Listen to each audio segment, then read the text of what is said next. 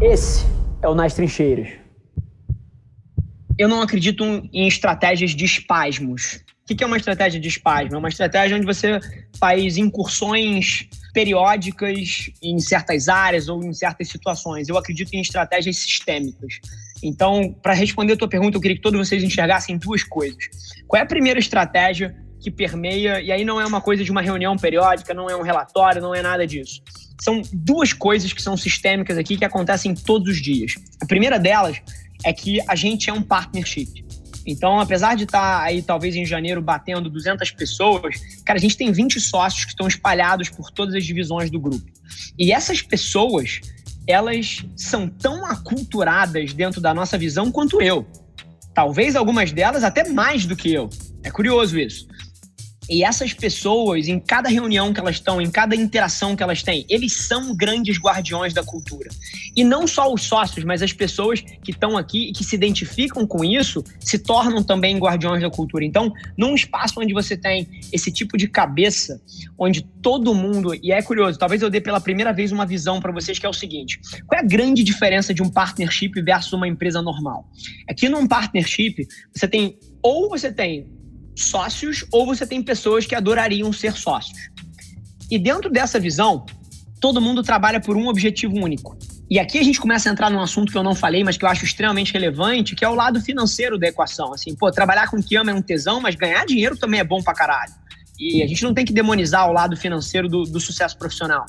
E num partnership, todos os sócios da empresa e todos os aspirantes a sócios da empresa, eles trabalham por uma métrica. A gente tem meio que uma North Star Metric que é a valorização da cota da empresa. E aí, o que, que isso é interessante quando você fala de alinhamento, quando você fala de manter cultura e etc? Porque aqui na Adventures, diferente de uma empresa onde você talvez tenha um diretor que está defendendo a área dele, está defendendo uma coisa aqui e ele não liga tanto para o resto da companhia porque ele não está alinhado, é, aqui dentro todas as divisões do grupo trabalham por uma coisa só e é, e é, constante, tá? Nas reuniões da companhia, alguém fala assim, cara, o que, que a gente acha que mais valoriza a cota do grupo? O que você acha que adiciona mais valor para a empresa? Porque esse é o norte. Não é se a estratégia A que esse cara está trazendo é melhor do que a B. É o que, que valoriza a cota. E aí você começa a enxergar uma convergência de valores, uma convergência de estratégias que é ímpar, porque você tem a empresa inteira alinhada dentro de uma métrica e não incentivos distorcidos de, em diferentes áreas. Então, esse é um lado que é muito sistêmico e mais uma vez, a cultura, quando a gente fala aqui, cara, a gente fala de espírito empreendedor, a gente fala de coragem, a gente fala de velocidade, a gente fala de empatia, a gente fala dessas coisas todas. Não é porque eu acho isso bonito. Acabei de mandar um e-mail para a empresa inteira, assim, eu não mando esse e-mail porque eu, porque eu acho legal escrever, eu odeio escrever. Mas agora, o motivo que a gente difunde essas coisas e o motivo que esses são os valores é porque esses são os valores que permitem a gente ser mais bem sucedido no longo prazo.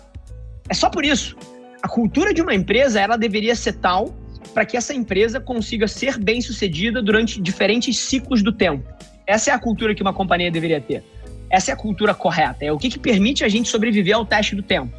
Então, quando eu falo que o partnership alinha as pessoas, não é porque ele alinha financeiramente, é porque para chegar no resultado financeiro você vai precisar ter o quê? Espírito empreendedor, empatia, coragem e velocidade. Então, no final do dia, o partnership, através de um objetivo financeiro, ele alinha as pessoas em valores que são os valores que permitem um negócio ser bem sucedido. Então, isso é uma estratégia sistêmica que você consegue observar em todas as reuniões, que é ter mais pessoas do que só o dono do negócio como guardião da cultura, porque no final do dia essa empresa não é minha, essa empresa é nossa. É muito louco você falar isso, né? Porque geralmente a empresa tem um dono. Aqui a empresa não tem um dono. Então, a empresa é das pessoas que trabalham aqui. E na hora que você inverte essa lógica, você vê uma cultura mais forte, você vê um ambiente um pouco diferente. Essa é a primeira coisa. E a segunda coisa, não é tão sexy quanto essa, é trabalho.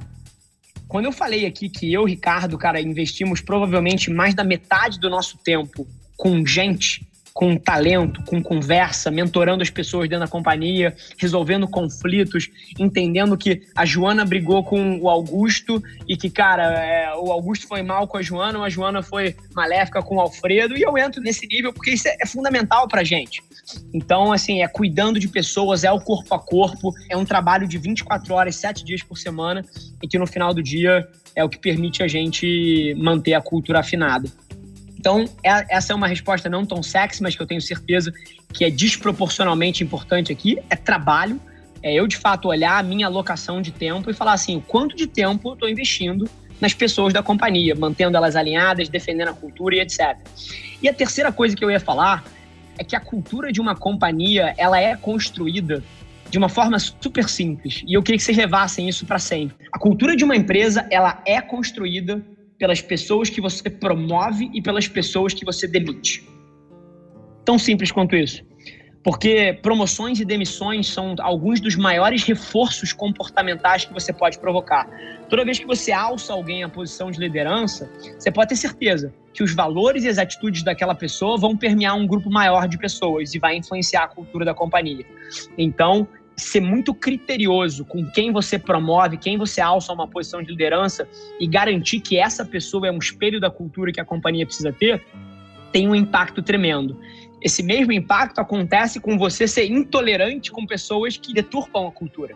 Então a gente opera muito radicalmente nos dois espectros. A gente é muito criterioso na parte de, de ascensão e a gente também é muito rápido e eficaz em tirar daqui de dentro as pessoas que não estão alinhadas. Do meu lado, eu sou uma pessoa muito humana, então eu gosto de estar com as pessoas, eu gosto de abraçar as pessoas, cara, e eu sinto muita falta de olhar as pessoas no olho, de estar com os seres humanos, de estar com gente. E acho que a principal transformação que eu tive que passar na pandemia foi entender que a mensagem é muito mais importante do que o meio. Então você consegue sim ser carinhoso através do WhatsApp. Você consegue sim criar empatia através de uma videoconferência. Você consegue sim é, liderar uma empresa de 200 pessoas e, e manter uma cultura forte de outras maneiras. Não estou dizendo que é a melhor forma de fazer, mas quando veio a pandemia, eu falei assim: caceta, que cagada. Porque, cara, eu adoro gente. E me tiraram, talvez, uma das coisas que eu mais gosto.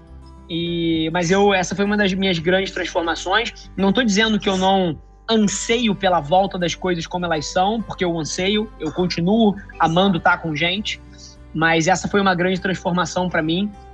E, e, eu digo mais uma também.